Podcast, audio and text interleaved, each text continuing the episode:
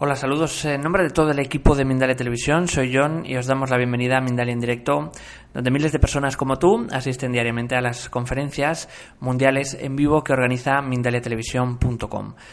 Estamos con Venezuela. Mindalia se siente afectada y se solidariza con todos los afectados del seísmo, prestándose a servir de ayuda en lo que sea necesario a través de todos nuestros medios. Os abrazamos y mandamos también nuestros mejores pensamientos, amigos.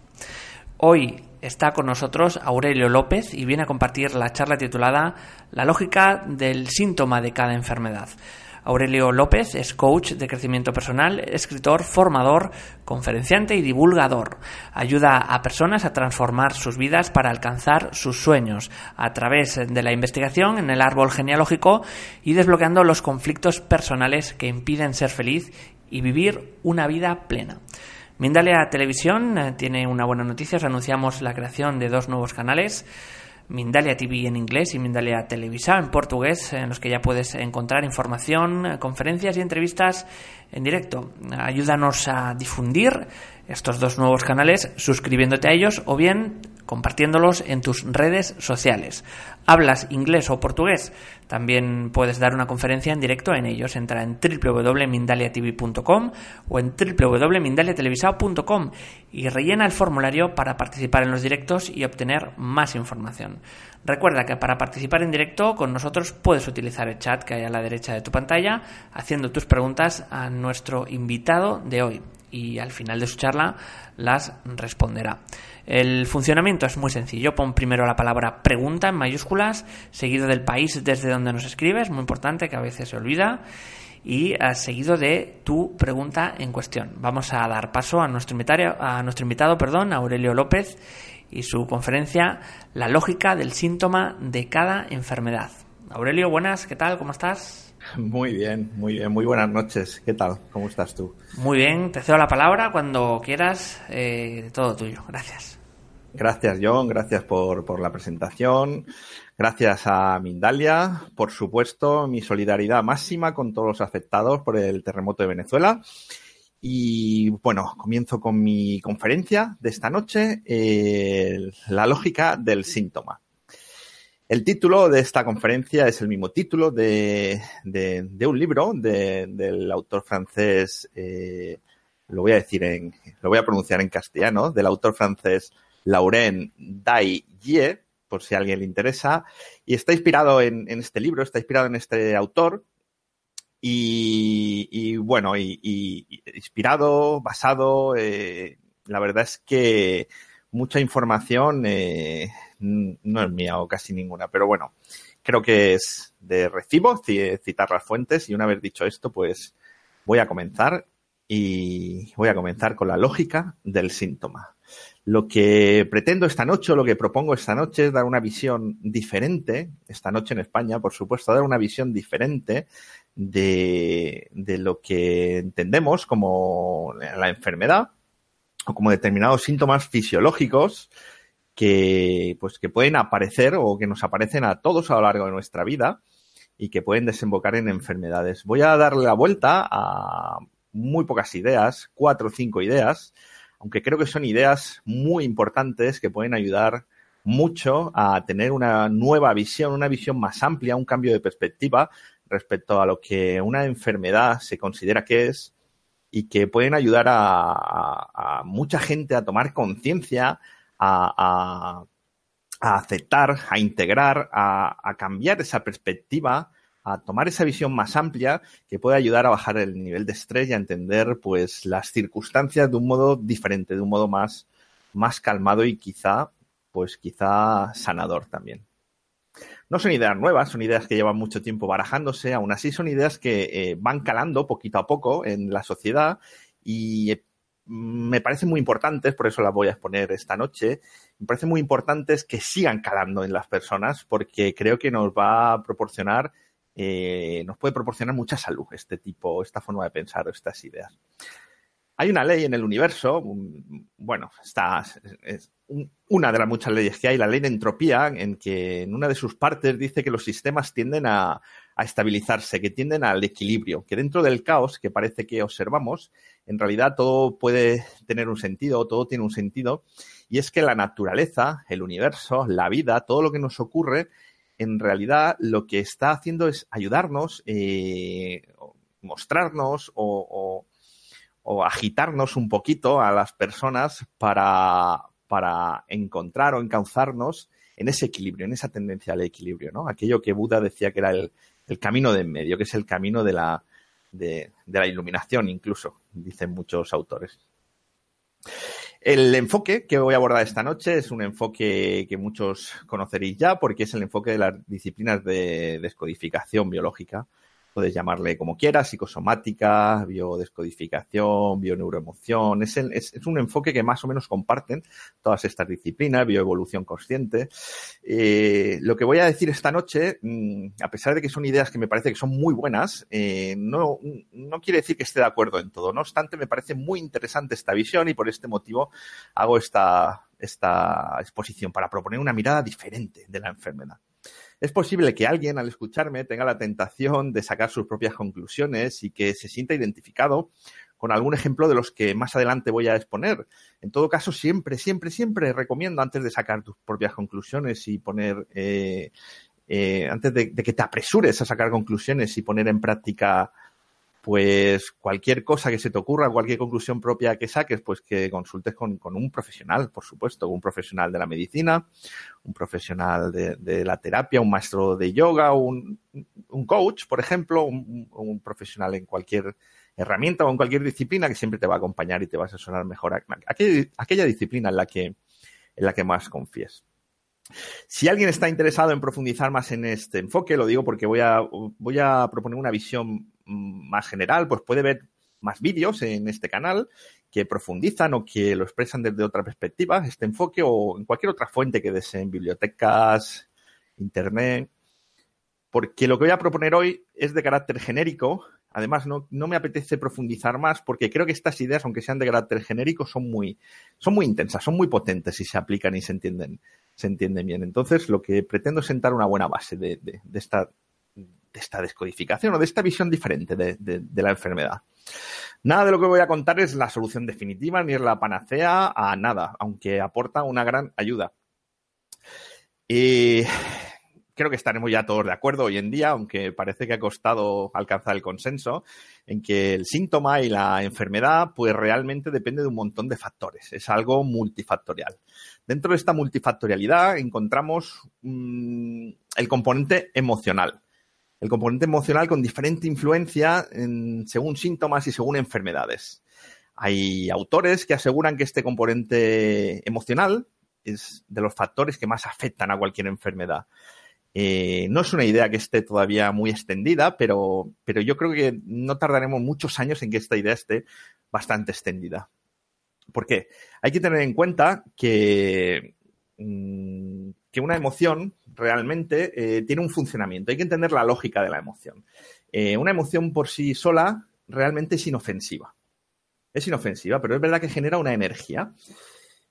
Pero una emoción mal gestionada puede convertirse en algo muy peligroso. Como ejemplo, pues puedo poner un, shock que puede haber sufrido cualquier persona, o, bien de niño, o bien de más adulto. Por ejemplo, una situación con, violencia difícil de asumir puede generar una emoción muy abrumadora o una muerte repentina de un familiar muy cercano puede generar una emoción muy abrumadora que sea difícil de gestionar. Es ahí cuando nos vamos a encontrar con dificultades, cuando eh, esa emoción mm, no tengamos facilidad o no tengamos habilidades para gestionarla realmente. Cada vez que menciono la palabra emoción, que la voy a mencionar unas cuantas veces hoy, me refiero a esto, a la gestión emocional. Y la gestión emocional se encuentra directamente asociada al estrés. Así pues, una gestión emocional deficiente o disfuncional puede ocasionar estrés.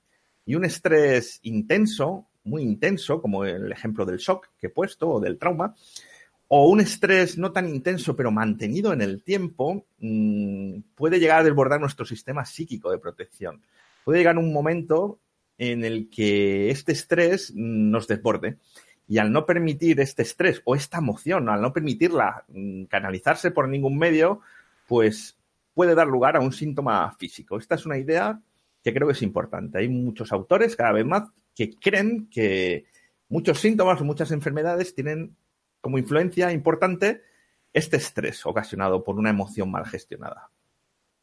Además, quiero decir que muchos síntomas aparecen también cuando vamos cumpliendo años, o cuando nos alimentamos mal, o cuando llevamos una vida sedentaria o nos despreocupamos de nuestros periodos de sueño, de nuestros periodos de descanso, no siempre va a ser el factor emocional el que nos esté ocasionando el síntoma. Esto hay que tenerlo en cuenta.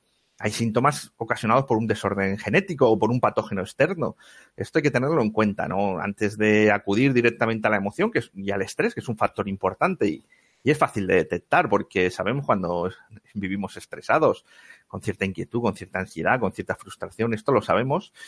Pues antes de acudir a esto vamos a descartar otras posibilidades. Por eso, pues ya lo he dicho, calma, tranquilidad y siempre buscar la ayuda de un profesional antes que sacar tus propias conclusiones.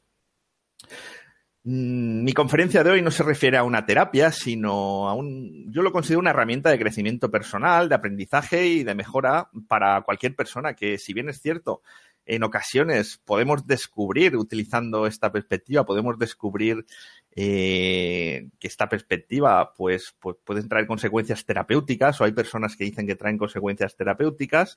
Yo no lo considero una terapia al uso, una terapia en sí, sino una herramienta de aprendizaje, de crecimiento, de transformación y de toma de conciencia. Por tanto, el enfoque que voy a plantear a continuación no pretende ni la capacidad de sustituir, o sea, no pretende sustituir a ninguna disciplina, aunque puede ser un complemento de muchas disciplinas. Así pues, la idea base de la que parto y con la que no todo el mundo tiene que estar de acuerdo es que si observamos a la naturaleza, eh, en base, todo es perfecto y todo tiene una tendencia al equilibrio.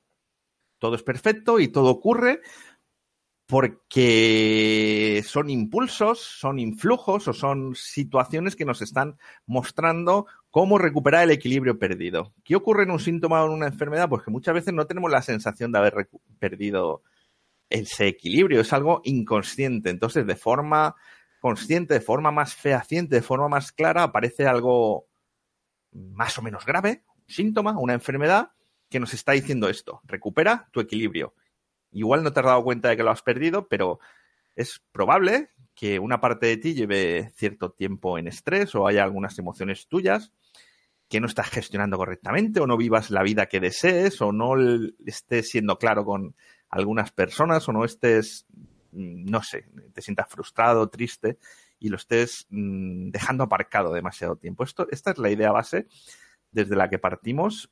Mm, desde la que yo quiero partir que consideremos que es una enfermedad. Si el universo es perfecto, yo cuando observo, por ejemplo, la naturaleza, los ecosistemas, los movimientos del universo, la fisiología del cuerpo humano, yo, o sea, nadie discrepará conmigo en que eso es perfecto y en que hay ahí perfección. Sí que es verdad que cuando nos ocurre algo desagradable, pues tendemos a interpretar que es malo, que es imperfecto, que por qué nos está pasando esto, pero no es más que una interpretación si la mayoría del universo es perfecto, vamos a, partir de la idea base de que quizá la enfermedad también es perfecta. Mm, es verdad que a nadie le pase, es, algo duro, es desagradable. Pero, ¿y si empezamos a considerar que está ocurriendo por algo, que está ocurriendo dentro de esta perfección? Esta es mi propuesta de esta noche. ¿Y si la enfermedad no fuera un error? ¿Y si fuera resultado de, un reflejo, de una programación que ancestral o, antigua o arcaica, que lo único que pretende es, que nos adaptemos a, lo que está sucediendo fuera o, a nuestro entorno o, que caminemos hacia esa, esa felicidad que deseamos.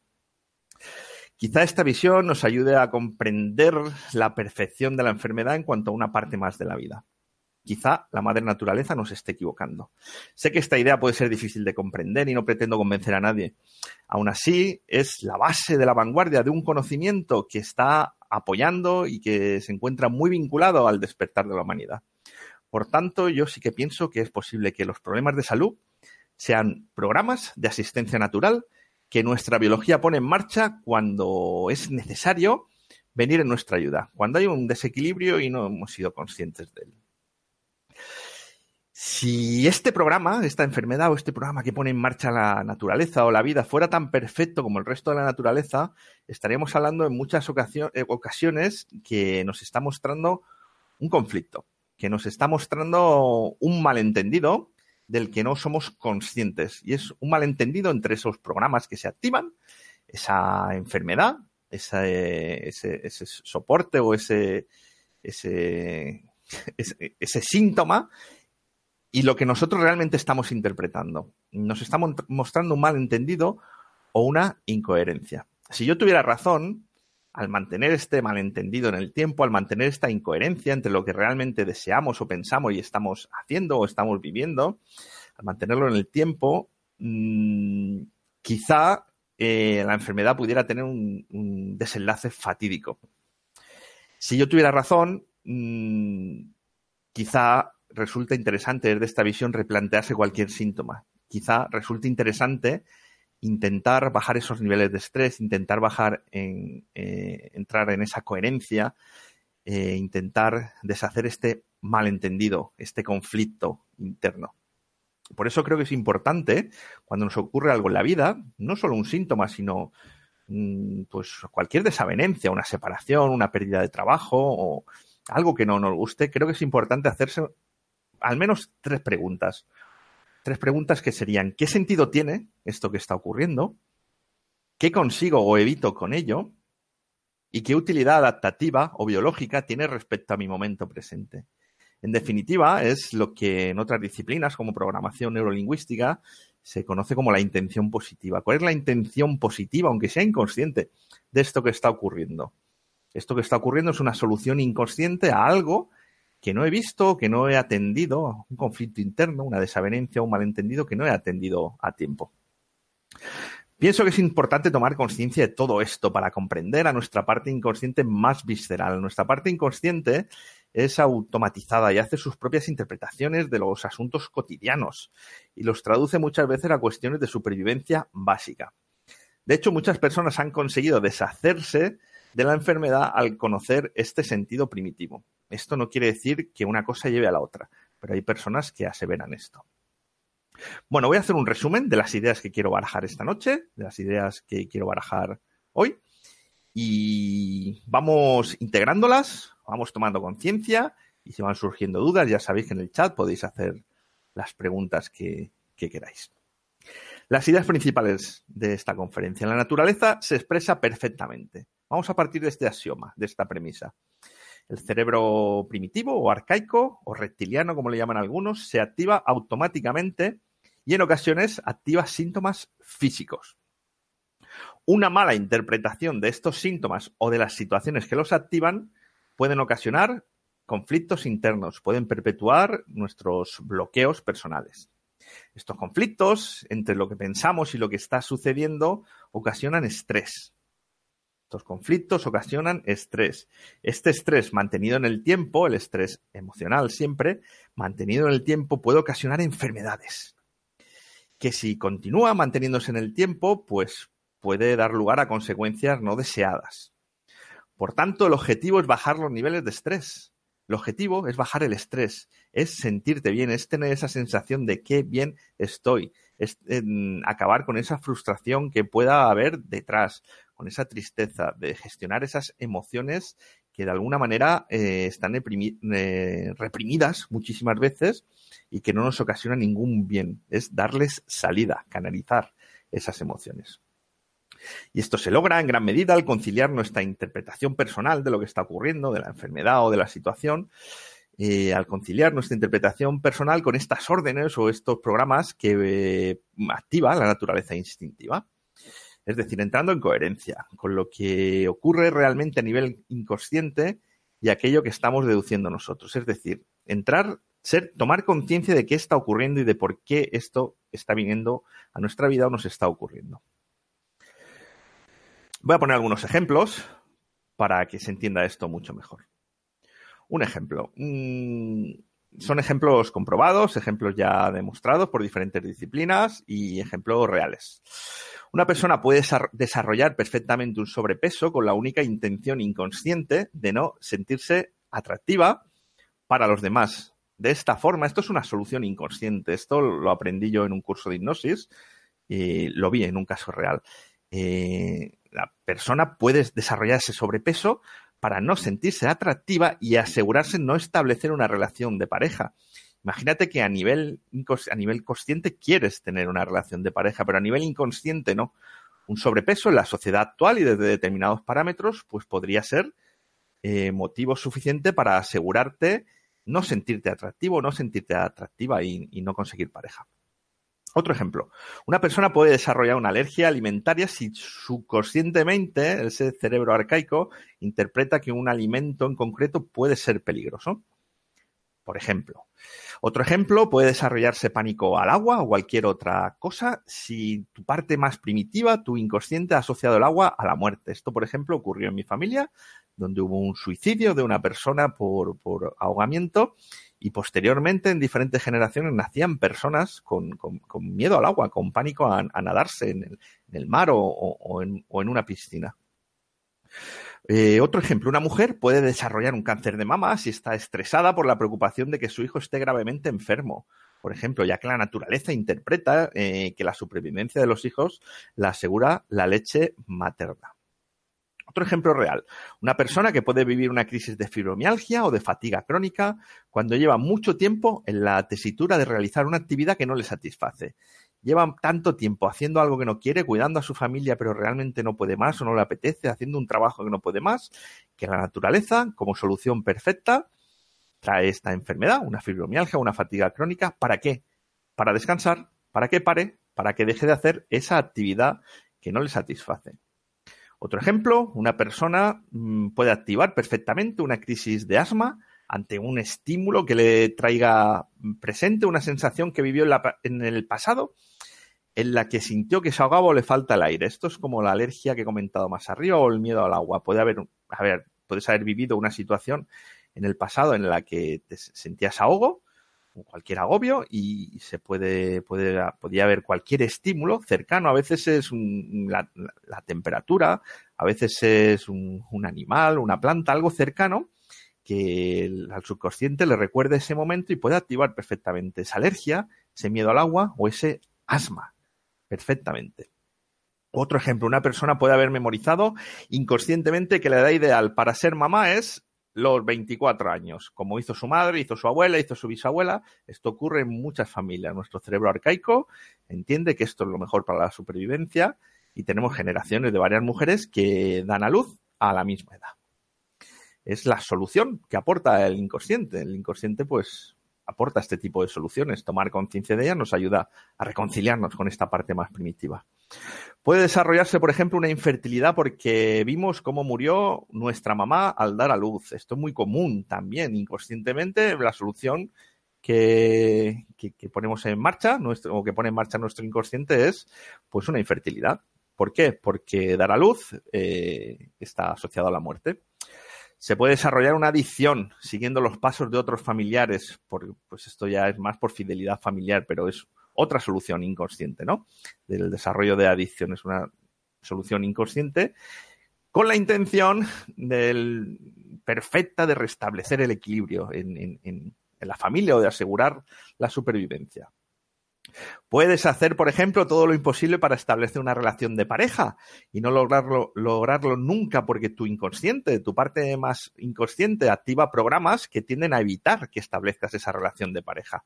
Porque mm, esa parte inconsciente puede estar interpretando que la vida en pareja tiene riesgos para tu supervivencia realmente. Otro ejemplo, personas que dedican toda su vida o toda su energía a una actividad concreta, a conseguir eh, por ejemplo, vamos a poner como, por ejemplo, una persona que, que, estudia derecho, abogacía, que se hace juez y que se dedica a luchar contra las injusticias porque resulta que, vivió muchas injusticias por parte de algún familiar y inconscientemente se activa en este tipo de, de actos. Estoy intercalando ejemplos que no son todos síntomas y no son todos enfermedades. Ahora entraré con otros ejemplos que son más sintomatológicos y más de, enfermedades. Pero lo estoy haciendo así porque creo que es más sencillo de entender explicándolo así. O, por ejemplo, una persona, se ha comprobado que hay personas que desarrollan insomnios porque de esa manera están alerta siempre ante cualquier peligro. Son personas que sufrieron algún trauma o algún shock, o ellos o sus antecesores en el árbol genealógico eh, sufrieron algún trauma en el que, bueno, les pasó algo mientras dormían, entró alguien a casa a robarles, alguien murió mientras dormía y desarrollan ese insomnio, ¿no? Mejor no dormir para que no pasen esas cosas malas. Hasta aquí los ejemplos. Espero que se esté entendiendo bien. ¿Qué factores entran en juego? En esta visión, en esta visión del síntoma, del síntoma como algo perfecto, de la enfermedad como una solución biológica, ¿qué factores entran en juego? Pues entra en juego la biología. La biología nos aporta la explicación de comportamientos, de síntomas y de enfermedades. Entra en juego también la psicología. La psicología, dentro de la psicología, cobran especial atención nuestra forma de pensar, nuestra forma de ver el mundo, nuestras creencias, nuestra interpretación del mundo. Otro factor muy importante que entra en juego muchas veces, aunque no es de lo que más voy a hablar hoy, ni en lo que más estoy profundizando, es el transgeneracional. Es una disciplina que amo, que me encanta. En muchas ocasiones el origen de nuestras dificultades mmm, lo podemos encontrar ya no en nuestra vida presente, sino en el árbol genealógico, en situaciones dramáticas que le ocurrieron a otros, familiares de nuestra familia. Esto ocurre mucho con los miedos, con las alergias, con determinadas cuestiones. Además de la biología, la psicología, transgeneracional, es importante, como he dicho al principio, no perder de vista el conflicto em, emocional, entendido como la incoherencia, como esa emoción inexpresada que, que, ocasiona estrés, como la incoherencia entre lo que sucede y lo que interpretamos que está sucediendo o lo que deseamos realmente. Otro factor que hay que tener en cuenta y no perder de vista es el estrés. El estrés. ¿Por qué? Porque yo creo que el estrés realmente es lo que más desestabiliza nuestra salud. En la época actual el estrés es consecuencia de una... Bueno, hay estrés físico, ¿no? Cuando uno trabaja 14 horas diarias o realiza actividades físicas concretas, pues hay estrés físico.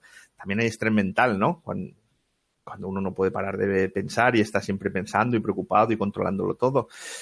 Pero el del, al que me refiero es a que está muy relacionado con el estrés mental también, pero al que me refiero realmente es al emocional, que es el estrés que memorizamos más.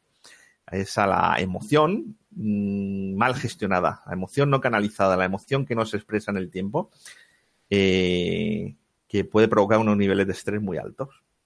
Y luego no hay que perder de vista de que nuestro cerebro pues tiene su propio funcionamiento y que la base del, de nuestras vidas y de nuestro funcionamiento pues está en el cerebro más primitivo, el cerebro conocido como reptiliano, que es el donde están todos nuestros instintos, nuestros programas más primarios de supervivencia, nuestras reacciones más instintivas y no hay que perder en cuenta esto, es la, la base de, nuestra, de nuestro funcionamiento, realmente.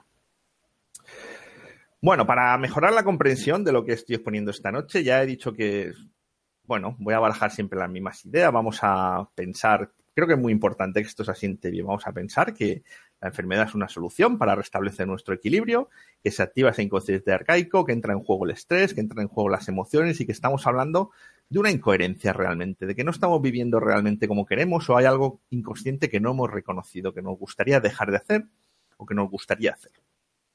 Estas son las ideas principales y estas son las ideas que quiero que integréis y asentéis. Y a partir de ahí ya podéis profundizar mucho más en todo esto.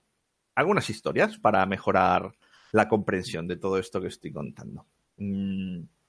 Hay una ley natural que dice que si el entorno, si el ambiente no es propicio para tener hijos, esto ocurre en, en todos los animales de la naturaleza, pues es necesario dejar de tenerlo el ejemplo, dejar de tener hijos, entonces se producen infertilidades o dificultades para, para, fertilizar. Esto le ocurre a muchos animales que son criados en cautividad, pues que si el entorno no es el adecuado, sabemos todos que muchos animales pues no son capaces de, de, de generar descendencia. Esta es una ley que se pone en marcha cuando se percibe algún riesgo realmente para, para la descendencia. En todos los animales ocurre, pero vamos con el ser humano.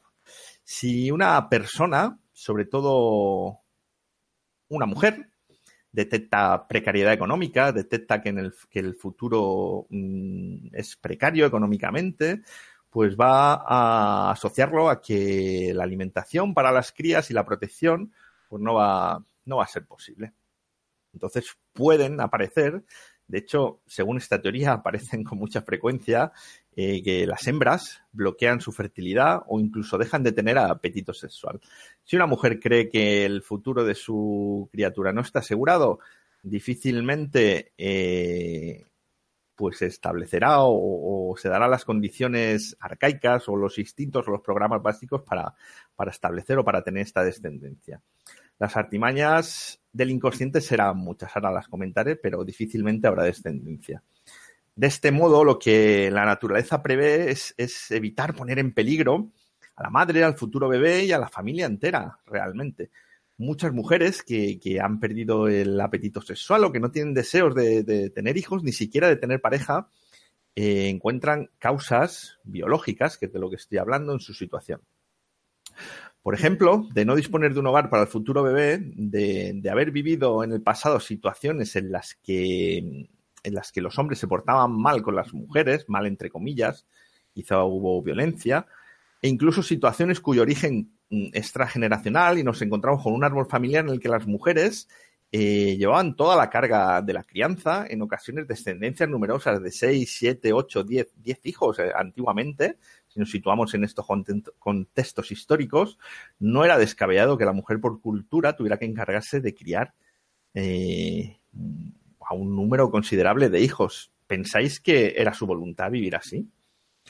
De este modo, puede quedar activado el programa familiar de supervivencia para no tener descendencia, que como ya he comentado, se manifiesta mediante la, no creación de una pareja estable, la inapetencia sexual o el bloqueo de esta fertilidad natural. La naturaleza bloquea la fertilidad automáticamente, se activa este programa. Voy con otro ejemplo. Mm, existen, voy con otro ejemplo, eh, paso del programa o de la activación de, de este bloqueo de la descendencia por diferentes causas a otro ejemplo. En la naturaleza existen animales que si les reduces el tamaño de su hábitat dejan de crecer. Y algunos ejemplos eh, se pueden dar en reptiles, se pueden dar en mamíferos, se pueden dar en peces. Esto está demostrado y comprobado. Si tú metes o introduces o te dedicas a criar un animal mm, en un entorno reducido, puede ocurrir, puede ocurrir eh, que se active el programa en el que cuando el animal llegue a un determinado tamaño, que no sea su tamaño de adulto, pues no crezca más. Esto es un programa que se activa. Eh, podéis buscar información sobre esto, existe en la naturaleza. Del mismo modo, se han dado casos reales, no son muy comunes, pero han ocurrido casos en los que los niños eran demasiado pequeños para su edad y al estudiar las, historias familiares se descubrió, por ejemplo, que la madre se sentía agobiada porque consideraba que vivían en un espacio demasiado pequeño, personas que antiguamente pues se vieron la necesidad de emigrar y, y pues vivían en cierta pobreza y compartían casa o vivían en una habitación pequeñita, pues esto es suficiente como para activar un programa de, paralizar el crecimiento. Y nos, se han encontrado casos reales, extrapolados del mundo animal al mundo humano, en los que se interpretaba que era mejor no crecer para que la operatividad de, de, los individuos y para poder funcionar bien en el espacio del que se disponía, pues fuera, fuera óptimo este funcionamiento y esta operatividad. Tercer ejemplo. Si un animal se siente continuamente amenazado, esto en biodescodificación es un ejemplo clásico. Si un animal se siente continuamente amenazado, mm, pues imagina un perro, un perro que lleva 10 años viviendo en una familia, tranquilo, feliz, y de repente le traen a convivir pues a un compañero, a otro perro con él, en la misma casa. Y el nuevo inquilino, pues resulta que se muestra agresivo con el, con el, con el inquilino de toda la vida de la casa, con el otro perro. Imagina que se muestra agresivo. Si el perro que ya convivía en ese hogar se puede llegar a sentir amenazado de continuo, si, esto, esto es un estrés mantenido en el tiempo, es el ejemplo que decía del estrés antes. Si se siente amenazado de continuo, puedes, eh, se ha observado que el, animal puede llegar a desarrollar diabetes. Y muchos diréis, ¿diabetes para qué?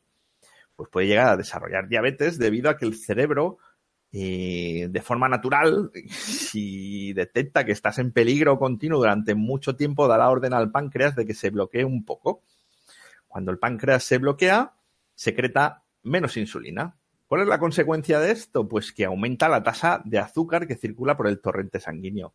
¿Para qué? Pues el azúcar es energía, es un modo de asegurar que en caso de ser necesario utilizar una fuerza intensa, una fuerza rápida para la defensa de ese posible agresor, los músculos tengan el alimento óptimo.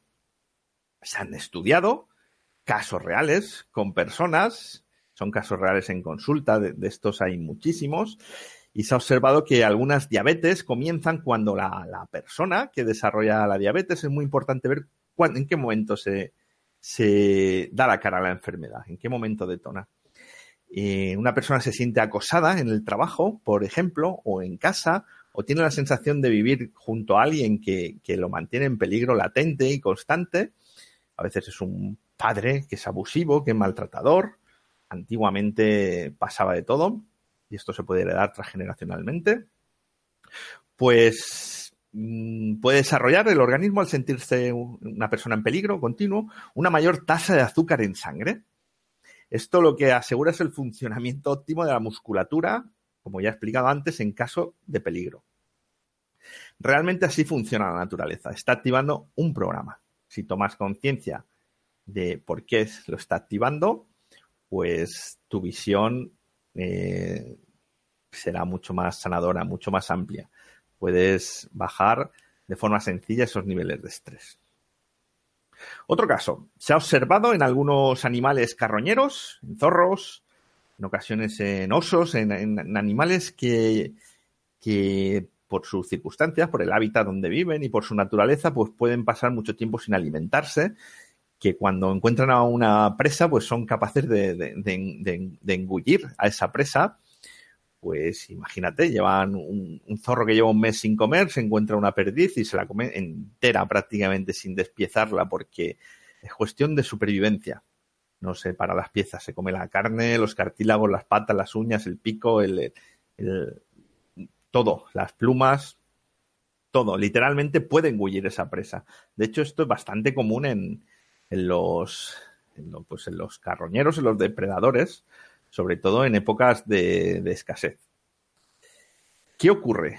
Pues que literalmente engullen la, presa. Así funciona el hambre realmente. Cuando tienes mucha hambre, engulles.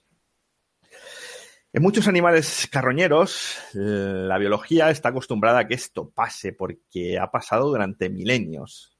Ha pasado durante milenios. Entonces, este cerebro arcaico está preparado de sobra eh, para cuando ocurra y suele activar un programa para digerir más rápido, para digerir más cantidad de lo normal, para digerir cosas que en situaciones normales igual son absolutamente indigestas. Y se ha observado en estos animales que los estómagos de estos animales, en caso de alimentarse, como he mencionado, en caso de engullir, pues estos estómagos eh, activan este programa y aumentan automáticamente el número de células secretoras. Aumentan el número de células secretoras de jugos gástricos para mejorar, eh, mejorar temporalmente la eficiencia del estómago en los procesos digestivos. Aumentan el número de células secretoras y mejoran la digestión. Esto ocurre cuando el estómago ha cumplido su función, mm, el cerebro da la orden de parar y las nuevas células añadidas lo que pasa es que se disgregan y son evacuadas naturalmente. Es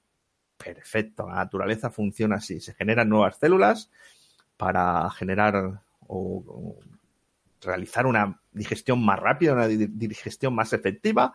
Y cuando esta digestión se ha hecho, que es algo ocasional, estas células se disgregan y se evacúan de forma natural. Se conocen casos en personas que han vivido situaciones casi imposibles de digerir, engaños, estafas, traiciones continuas, personas muy cercanas eh, y muy queridas en las que puedes confiar perfectamente, descubres que te ha estafado, te ha engañado, te ha arruinado, has perdido tu casa y esto el cerebro, nuestro cerebro humano que tiene la capacidad de simbolizar, pues simboliza o lo llega a interpretar, puede ocurrir en muchas ocasiones, como que es algo indigesto, algo que no es fácil de digerir.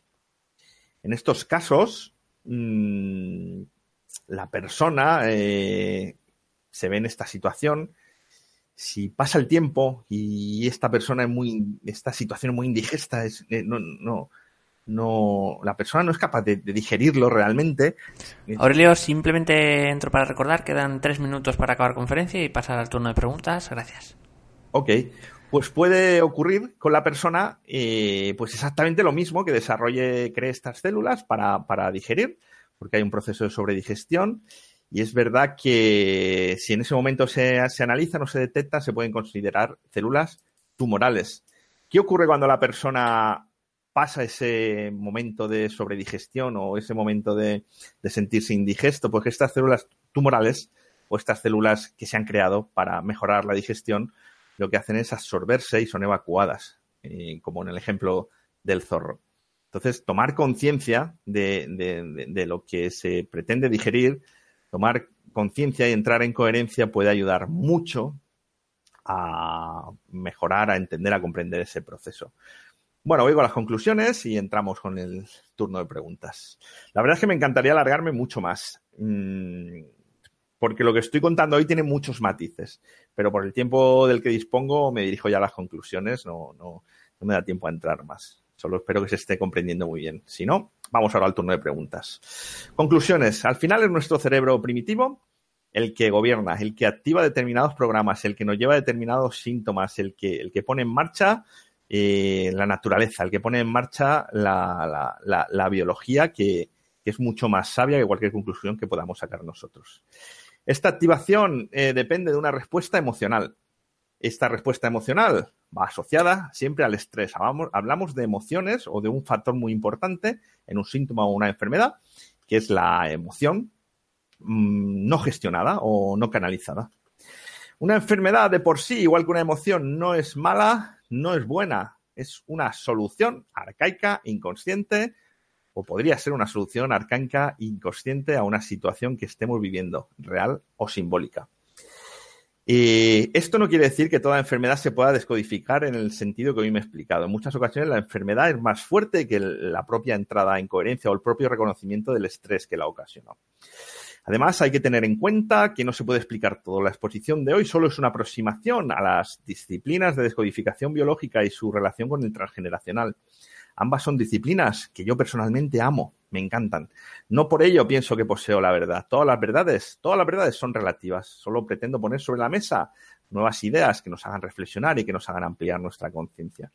En ocasiones funcionan, en otras ocasiones no. No obstante, son muchos los casos que he vivido en consulta de personas que basándose en estas premisas han obtenido una comprensión más amplia de, su propio funcionamiento y han disminuido su, nivel, su nivel de estrés. Pero lo más importante y lo que más claro debes tener es que has venido al mundo a disfrutar de tu vida.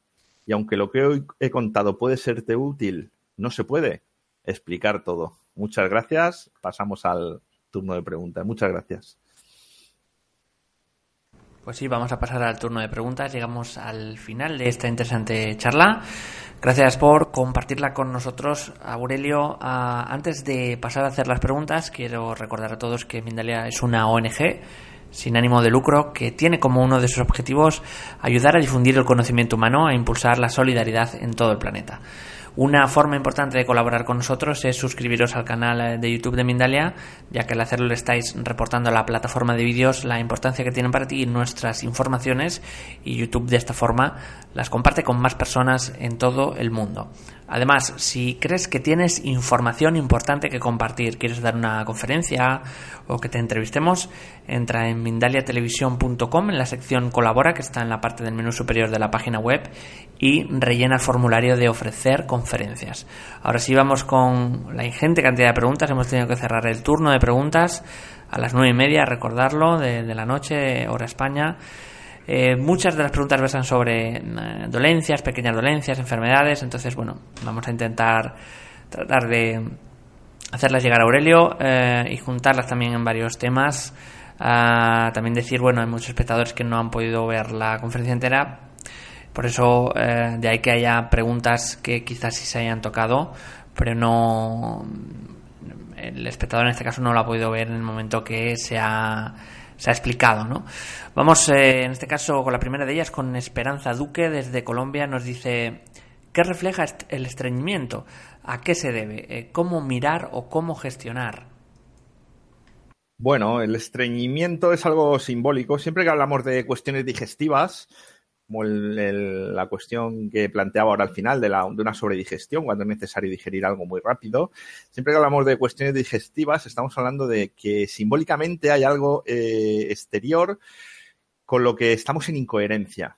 Cuando hablamos de estreñimiento es algo que simbólicamente en la mayoría de los casos estamos hablando de una emoción, una emoción y un estrés asociado a una situación que no estamos dispuestos a, a dejar de pensar en ella, algo que nos preocupa recurrentemente, algo que no estamos dispuestos a, dispuestos a soltar, algo que no estamos dispuestos a aceptar, algo que no estamos dispuestos a aceptar atrás, habría a dejar atrás. Habría que ver si este estreñimiento es ocasional, se da, desde cuándo se da, en qué circunstancias está ocurriendo, pero siempre hablamos de esos pensamientos repetitivos, de aquello que nos inquieta y que se nos repite una y otra vez y que no podemos dejar de pensar en ello, ni aceptar, ni dejar atrás, ni, ni soltar va casi siempre por ahí.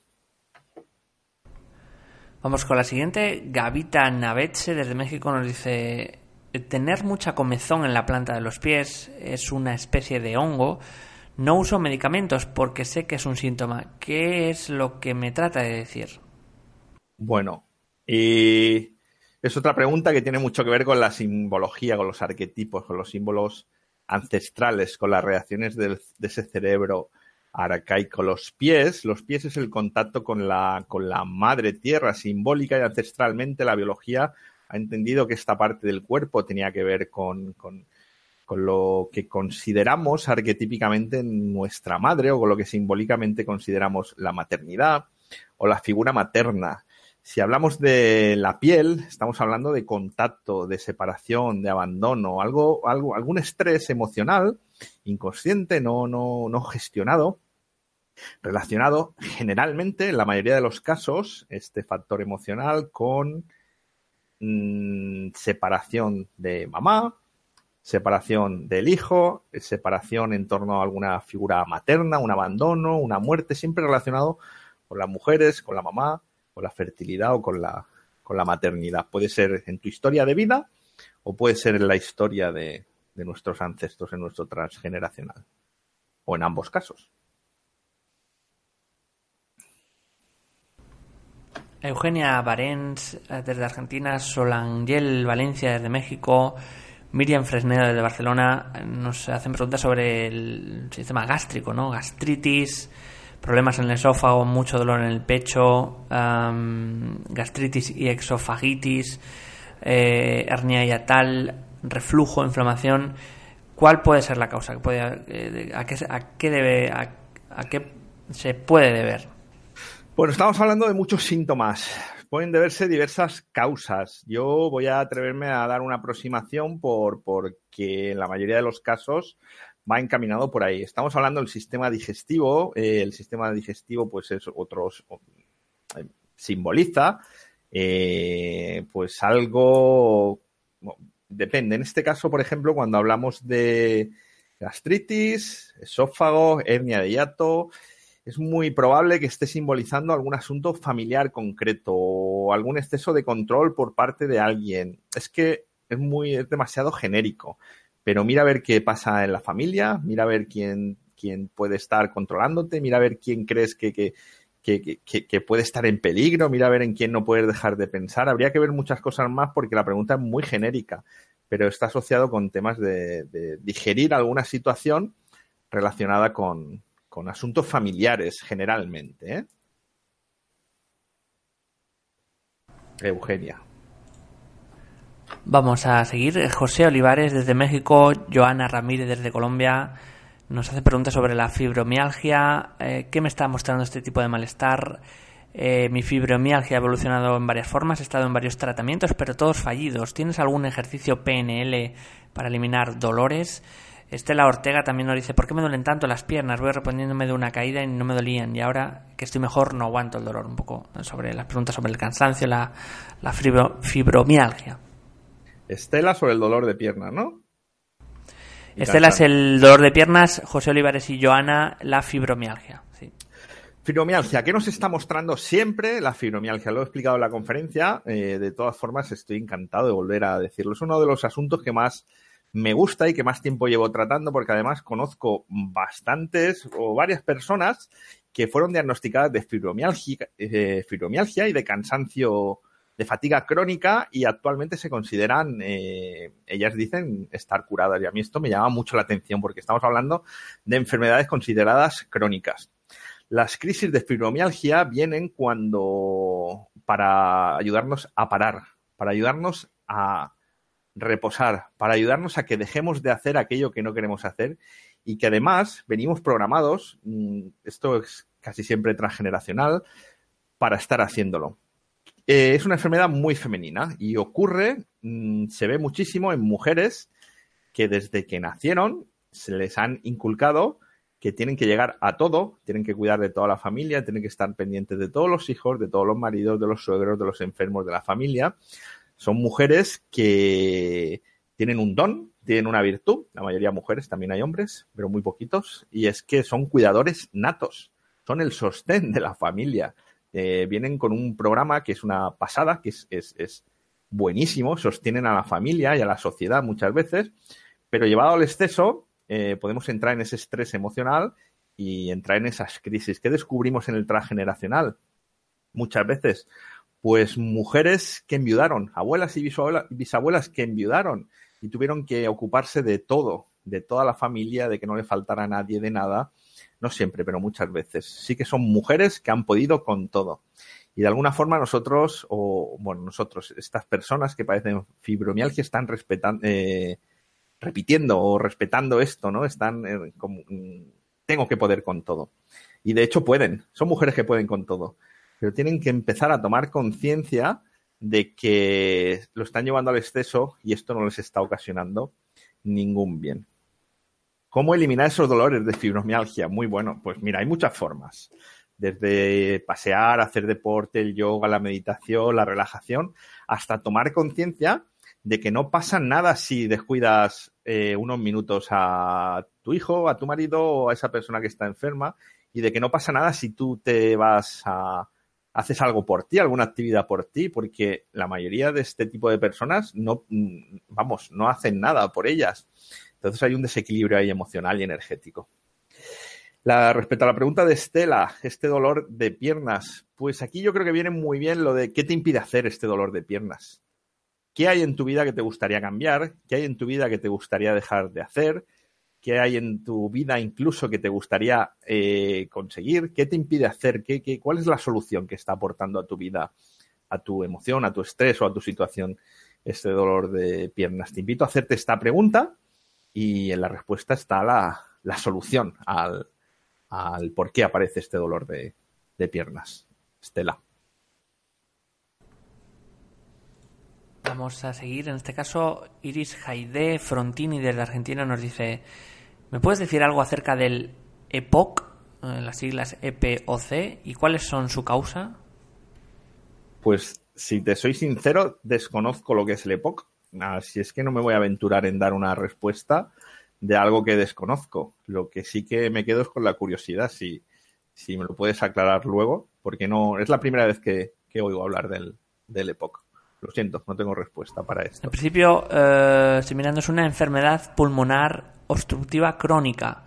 Las paredes de los alveolos más grandes eh, son las afectadas. Hace que resulte difícil respirar. Eh, es un poco la. Está ah. relacionado con la bronquitis, con el enfisema también. Bueno, pues por el resultado, produce que resulte difícil respirar.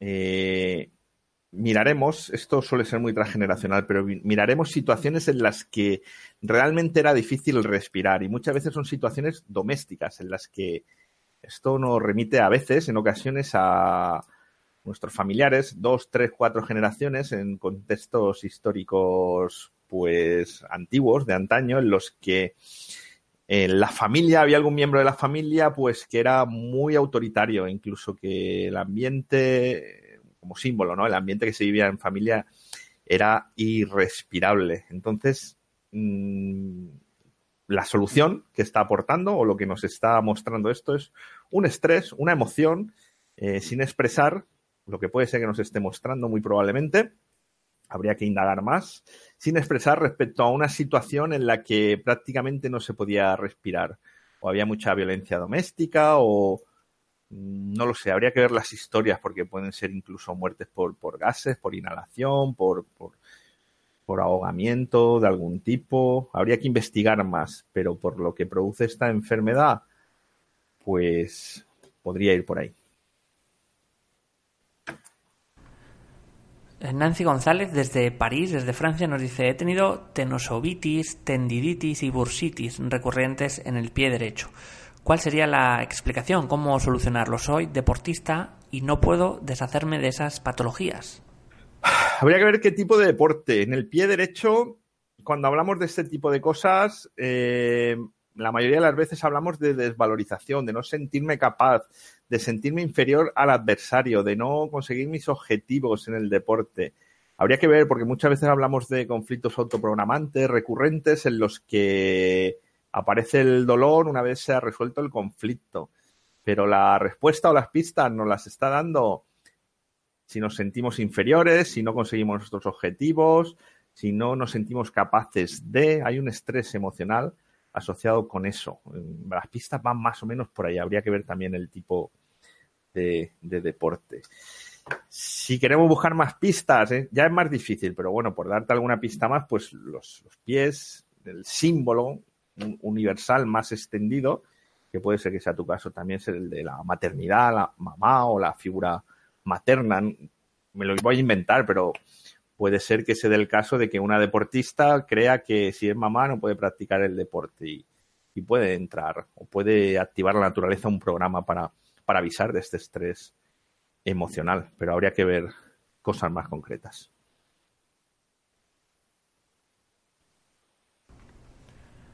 Eh, vamos a seguir. Natalia Sánchez desde Colombia nos dice, ¿sufrir de alergia en la piel y llenarse de lunares? ¿A qué se puede deber? Gracias. Natalia, Natalia, piel, alergia y lunares. Siempre la zona del cuerpo nos va a indicar algo. Cuando hablamos de piel, hablamos de pérdida de contacto, de abandono. Habrá que ver en qué zona de, la piel, si es en tronco, extremidades, cuerpo, manos, pero siempre nos va a mostrar una memoria de separación, de pérdida de contacto, de dejar de ver a alguien, a un ser querido, de que falleció papá, falleció mamá. Hay que ver en qué momento surgen estas crisis de alergias. Tampoco nos va a llevar siempre ahí, pero este es el simbolismo más común. Es el simbolismo más común. Hay que ver qué estrés emocional hay, qué ambiente emocional se ha vivido en el momento en el que surgen las crisis y ir desgranando las pistas, a ver qué, qué nos está diciendo esta alergia, estos lunares, incluso estudiar la historia transgeneracional. Las primeras pistas que tenemos que descartar pues son esas historias de fallecimientos, de seres queridos que, desaparecieron, que dejamos de tener contacto con ellos, aunque no es matemático, pero bueno, son las primeras pistas que nos van a dar luz y claridad hacia esa, hacia esa emoción sin gestionar. Nos pregunta Laura Arriaga, ¿cuál es la causa del hipotiroidismo? Bueno, esto yo no soy partidario de ser determinista, de decir, bueno, el hipotiroidismo, aunque, aunque sí que doy pistas según los casos en consulta, según, más según la probabilidad de que, de que sean esas las causas, pero cuando hablamos de hipotiroidismo, el, símbolo o del que se ha hablado siempre en los diccionarios de biodescodificaciones relacionado con el tiempo. Puedo ir más allá y decir que hay una emoción sin gestionar o hay un miedo hay una necesidad de que el tiempo realmente no pase, de que el tiempo se paralice. Esto es lo que siempre se dice y la verdad es que nos da unas pistas buenísimas, pero hay que ver desde cuándo ese hipotiroidismo, hay que ver qué estrés puede, haberse ocasionado en ese momento que se dispara el, el hipotiroidismo, qué situación estás o estabas viviendo y hay que ver eh, si realmente hay una sensación de querer que no pase el tiempo, que se pare, de, que algo no llegue realmente. Por ejemplo, a veces una incorporación al trabajo. He tenido algún caso de una mujer con hipotiroidismo eh, durante la baja maternal no quería que se acabara la baja maternal. Cuando algo no quieres que se acabe o quieres que se mantenga en el tiempo, puede ocurrir, de hecho la experiencia en consulta sí nos lo dice, que aparezca un hipotiroidismo. A esto se refieren a el hipotiroidismo. José Luis Rodríguez Sanz desde España nos dice el síntoma de ansiedad generalizada crónica que tanta gente tiene, ¿a qué se puede deber? Pues ansiedad es estrés. Estrés, como he dicho a lo largo de toda la conferencia, son emociones. Y para que eh, ocurra este estrés, tiene que ocurrir que estas emociones no estén siendo reconocidas, no se estén gestionando, no se esté aplicando lo que todos conocemos como inteligencia emocional. Hay algunas emociones inconscientes que estamos evitando vivir. Es digno, funcionamos así, nuestro sistema psíquico de protección funciona así, pero la ansiedad, el camino hacia descubrir los orígenes de esa ansiedad, como todos los caminos, pero aquí se muestra mucho más claro, es un camino hacia adentro, hacia ver qué emociones, qué miedos, qué, qué, qué, qué, frustraciones, qué dudas, qué rabias, qué resentimientos eh, no te estás permitiendo sentir y, durante cuánto tiempo para reconocerlos, eh, si me permitís la expresión, a veces dar un puñetazo sobre la mesa y, expresar esas emociones y decir, es que yo lo que quiero realmente es esto, es que a mí esto me da miedo, es que esta persona que tengo enfrente me da mucha rabia y no quiero que me dé rabia, son emociones no reconocidas, son emociones que nos, nos permitimos expresar. Al no gestionar la emoción aparece el estrés y aparece la ansiedad. Luis. Antes de seguir vamos a hacer un pequeño recordatorio a simplemente deciros que sí, simplemente, como decía, eh, deciros si queréis ayudarnos, os voy a pedir unos pequeños gestos con los que puedes hacer un gran bien. Pulsa el icono de la mano hacia arriba. En esta conferencia es el símbolo de me gusta de este vídeo en YouTube. También, si quieres, puedes hacer un comentario positivo del mismo, compartirlo. Haciéndolo, colaboras con Mindale y consigues que todos estos vídeos lleguen a muchas más personas en todo el mundo. Además, te animamos a que te suscribas a nuestro canal de YouTube. Eh, es un gesto muy sencillo y una gran colaboración para todos nosotros. Vamos a seguir con las preguntas para Aurelio. La siguiente es de Celeste Leopardo y nos dice, tengo macroplaquetas en los análisis de sangre. ¿Qué conflicto me está deparando? Macroplaquetas. Siempre que hablamos de sangre, hablamos de historias familiares y muchas veces cuando hablamos de sangre Hablamos también de situaciones en las que la sangre eh, fue importante. ¿Qué conflicto te está mostrando realmente? Eh, faltan muchos datos. Estoy dando eh, opciones de que por probabilidad es lo más probable que esté ocurriendo. Pero esto te lleva a conflictos y algo transgeneracional también. Estas cosas suelen tener un reflejo muy claro transgeneracional o de personas que les faltó sangre o que ocurrió algo con la sangre o que murieron desangradas. Podría ser, podría ser. Es que no, no, me faltan muchos datos, pero bueno, me aventuro, me aventuro. O asuntos familiares muy, muy, muy, muy graves.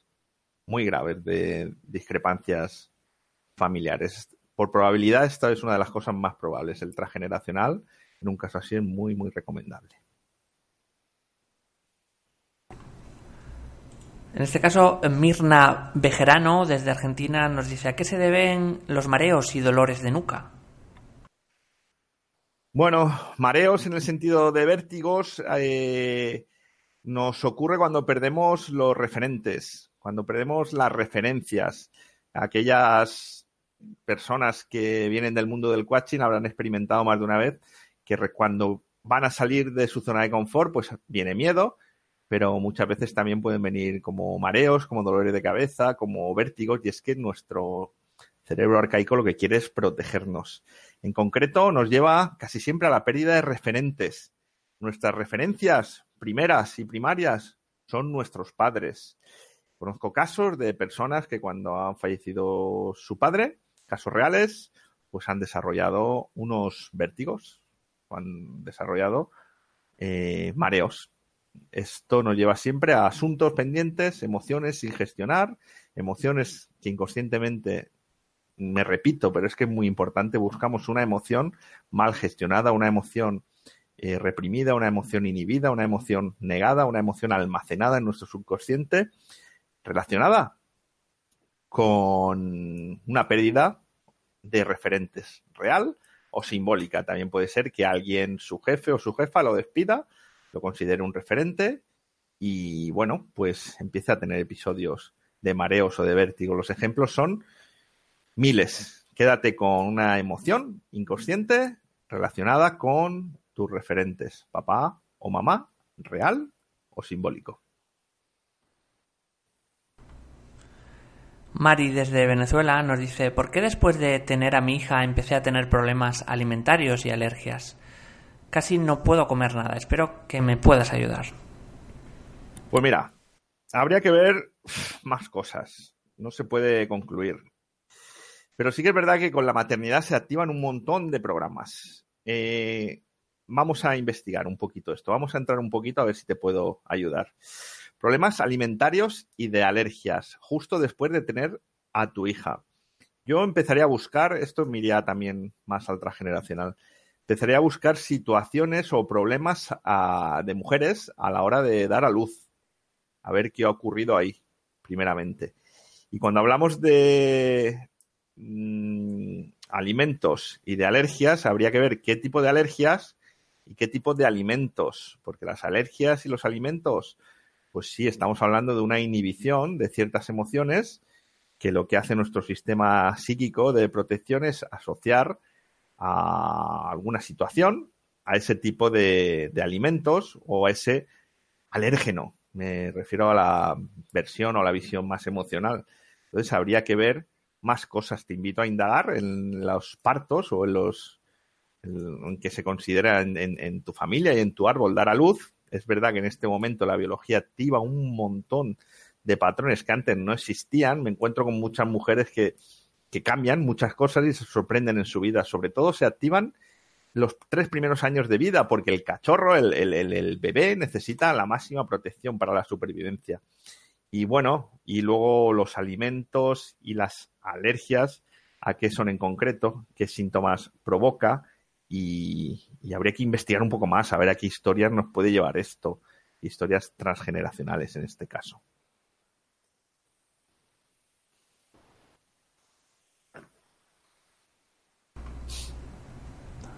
Eh, varios espectadores estamos, eh, bueno, están preguntando, vamos a intentar preguntarlo de forma más general, muchas eh, afecciones de bacterias, bacterianas, de hongos, entonces nos pregunta un poco, bueno, no vamos a entrar porque serían muchísimas, pero ¿a qué se puede ver todas estas afecciones eh, debidas a bacterias, a hongos?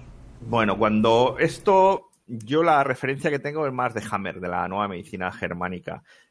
Aquí hay más discrepancia, hay más, más teorías. Eh, hay personas que te van a decir una cosa y personas que te van a decir otra. Lo que ocurre es que los hongos y las bacterias tienen una función muy clara y es eh, bueno, con comerse o hacer desaparecer los restos o los microrestos que pueden haber ocasionado eh, la aparición de, algo en el cuerpo. Cuando hablaba antes, por ejemplo, de esos, eh, o, en algunos casos de tumores, pues aparecen eh, en la fase en la que el tumor deja de ser necesario y el programa se desactiva, se habla de que aparecen bacterias y hongos, o bacterias o hongos que lo que se dedican es a hacer desaparecer estos restos, estas células del estómago, que a lo mejor se producen para una sobredigestión, o estas células que aparecen, pueden aparecer en, una mujer, en, la mama, cuando, cuando entiende que, su hijo está en peligro.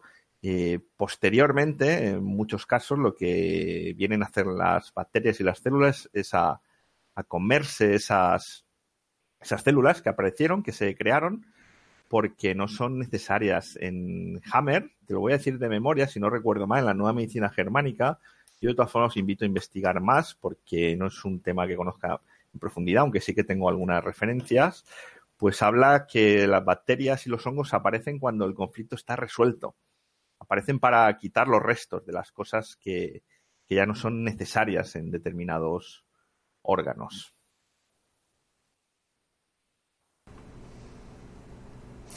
Nos dice Gusiluz010 desde España, ¿A qué se debe una neuralgia del trigémino?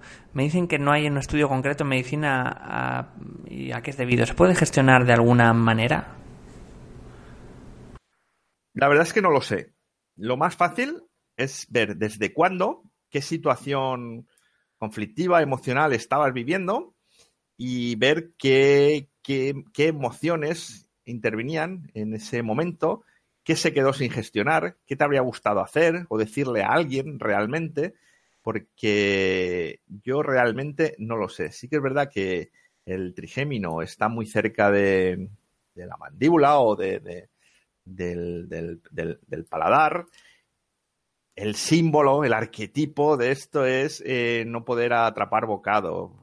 La simbología, es que esto es muy relativo, pero bueno, te puede dar pistas. Eh, te va a llevar a te puede llevar a historias transgeneracionales de herencias o momentos de tu vida o, en el momento en el que se desató esto quizá te sentiste engañado o tuviste engañado o, tuviste alguna pérdida importante de, algo. Lo más importante es desde cuándo me duele, qué cambió en mi vida en aquel momento y qué situación emocional estaba yo, yo viviendo. Porque hay algo, hay alguna emoción que quizá nos está gestionando, no se le está dando salida o no se está canalizando. Nos dice eh, Melisa Anabela desde Argentina a qué se debe eh, mucha mucosidad y flemas. Mucha mucosidad, supongo que en la garganta, en la nariz, hay que ver en qué zona del cuerpo está, porque la nariz, por ejemplo, muchas veces simboliza algo que huele mal. La garganta eh, puede simbolizar muchas cosas. Lo más común es algo que quiero expresar o que siento que no me permiten expresar. Hay que ver de qué, de qué, de, porque si la mucosidad eh, aparece, nos está indicando algo importante. ¿En qué momentos aparece la mucosidad? ¿Desde cuándo está apareciendo esa mucosidad? ¿Y qué situaciones estoy viviendo?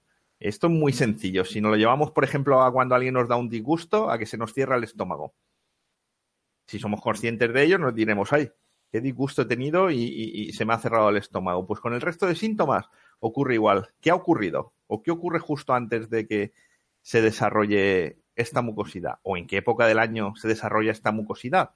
Vamos a ver qué, qué, qué, qué emociones hay ahí sin gestionar. Igual que el disgusto en el estómago. Se te cierra el estómago porque pues igual has sentido una angustia muy grande, pero ha sido tan grande y tan abrumadora que no has sido capaz de expresarla en el resto de síntomas ocurre igual. Hazte estas preguntas y a ver si te ayudan a tomar conciencia.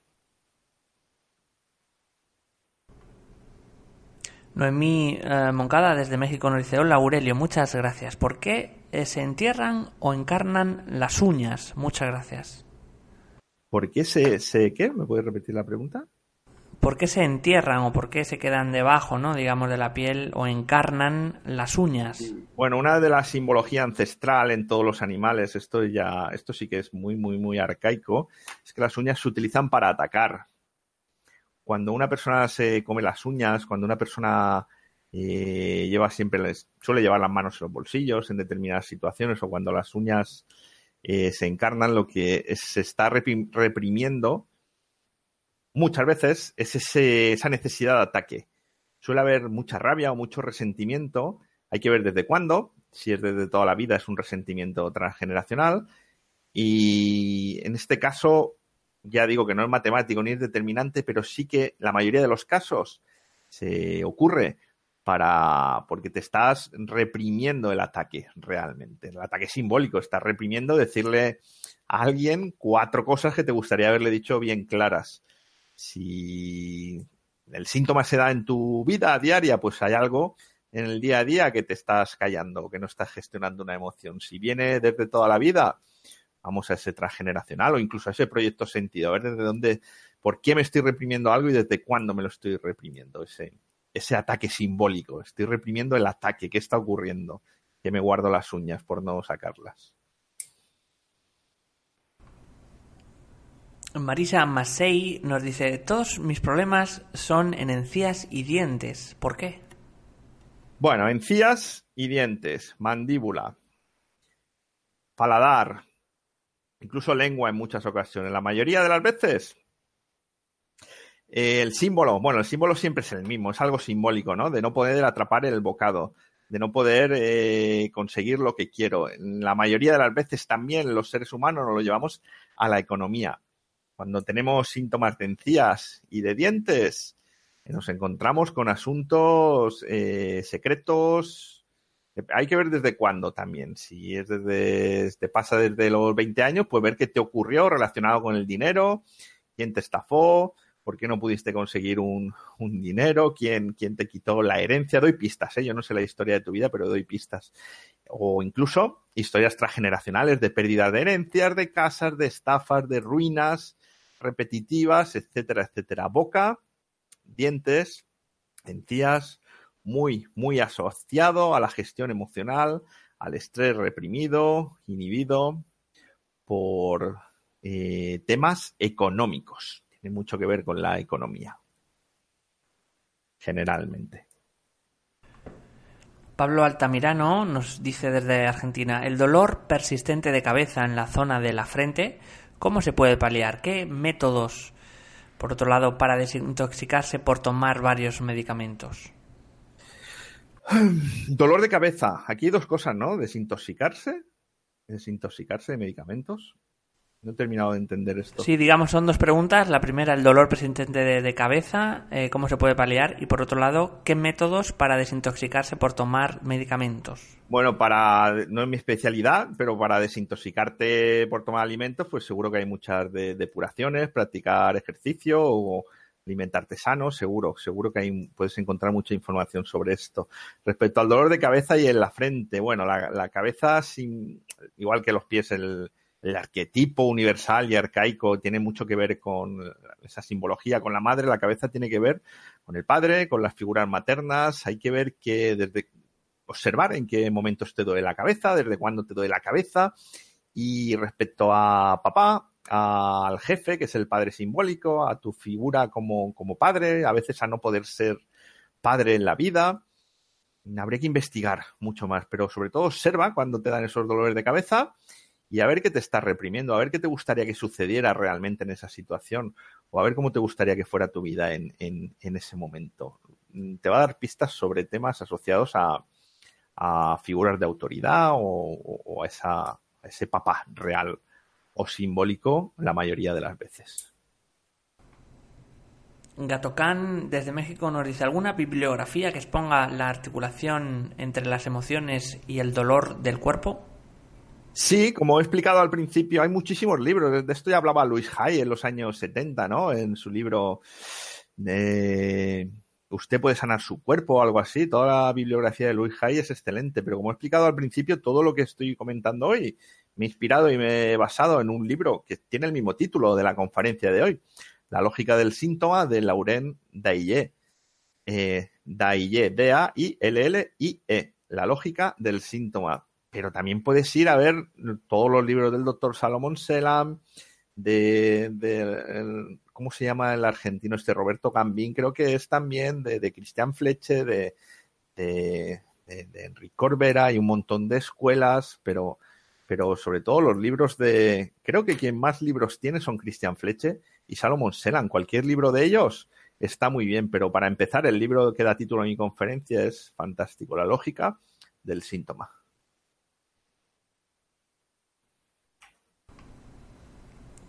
Elisa Bellido desde México nos dice inflamaciones vaginales recurrentes eh, o en esa zona, ¿por qué?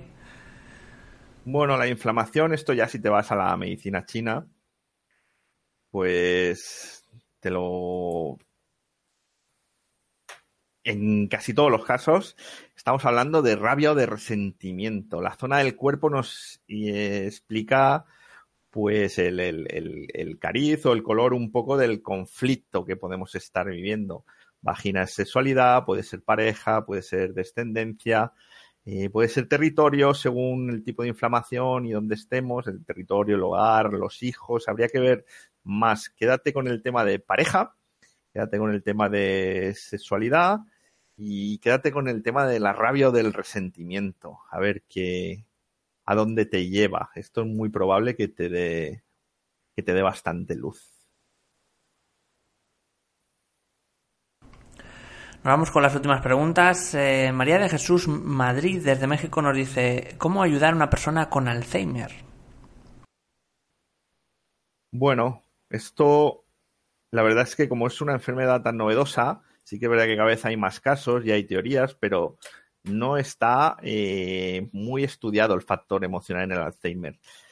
Cuando nos vamos a la intención positiva, pues sí que nos puede dar alguna lógica o nos puede aportar algo sobre qué, qué, intenta solucionar la naturaleza con, con el Alzheimer. Pues una cosa que se ve muy clara en la intención positiva, que dicen, defienden algunos autores, es que lo que ocasiona el Alzheimer es que nos olvidemos, eh, entre otras cosas, ¿no? Que nos olvidemos de qué, esas son las pistas. ¿Para qué? ¿De qué queremos olvidarnos? ¿De qué quiere la persona olvidarse? ¿Qué prefiere no recordar? No lo sé, la verdad es que es una pregunta muy interesante. Bueno, todas son muy interesantes, pero esta es muy interesante porque es algo que no está muy, muy estudiado. Es más, generalmente si una persona padece un síntoma o una enfermedad, pues puedes consultar con ella y ver qué factor emocional le está ocurriendo. Una persona con Alzheimer, pues difícilmente puedes consultarle. Es un tema muy interesante que yo creo que se irá esclareciendo ese factor emocional o ese estrés que puede estar afectando eh, en los próximos años o décadas. Y también, pues, quizá algunas historias transgeneracionales muy, muy dramáticas. Si, algo se quiere olvidar es porque, o puede ser, porque ha generado o generó mucho dolor, mucho sufrimiento, un sufrimiento muy grande. La penúltima pregunta es de Carmen Luisa desde España. Nos dice, me resuena mucho lo del sobrepeso. ¿Cómo liberarme de ese programa? Me viene a la mente la idea de miedo a ser atacada o violada. Bueno, pues vamos con esa idea, si es lo que te viene a la mente, porque el sobrepeso es, bueno, tiene su forma de descodificar. Lo que ocurre es que generalmente, pues, requiere de un, de un proceso de autoconocimiento. Pero si te viene la idea o te resuena lo de ser atacada o violada y no has vivido ninguna situación así o no recuerdas haberla vivido, yo buscaría un reflejo directamente en el árbol, en el árbol transgeneracional. Ahí sí que me iría al transgeneracional, porque puede ser que tú estés sintiendo, resintiendo, reviviendo algo o haya un estrés o un miedo que se ha heredado, se ha transmitido eh, a través de las generaciones y que no sea tuyo. También es importante ver en qué zona del cuerpo está el sobrepeso. Si lo que te viene a la mente es ser atacada o violada y el sobrepeso pues está en las caderas, eh, cobra más sentido lo que estás tú diciendo, porque ese, ese, sobrepeso o ese volumen o esa grasa también tiene una función de proteger esa zona de, del cuerpo. Yo empezaría a indagar por ahí, por esa, por esa, por esa, estas premisas que acabo de comentarte.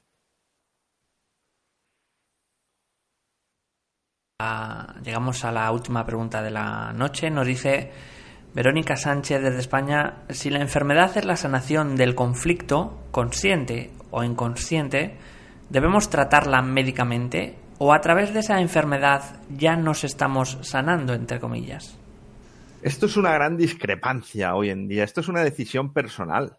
Todo ayuda, todo se complementa.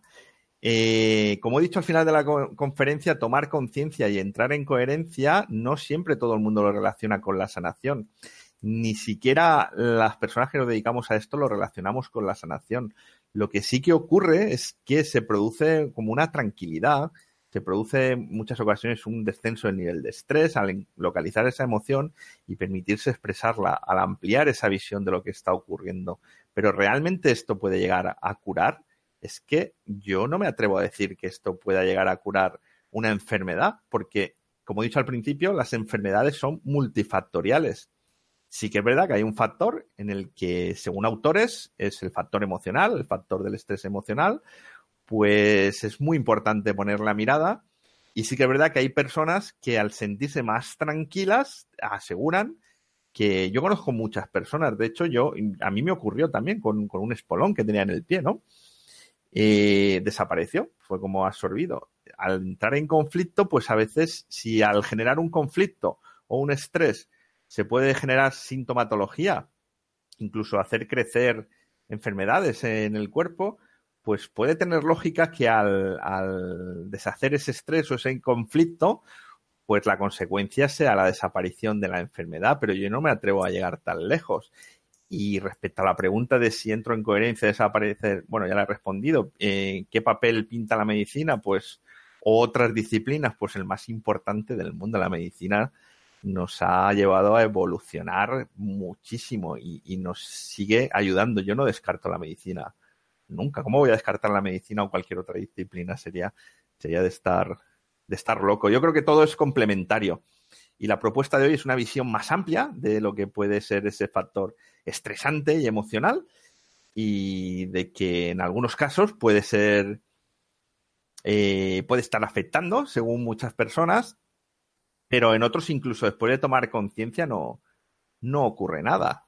Entonces creo que sí que hay que ser cautos, cada uno aproximarse a aquello que aquello en lo que crea y en lo que confíe y, todo suma y todo está para aportarnos y para complementar pues nuestra tranquilidad y nuestro bienestar.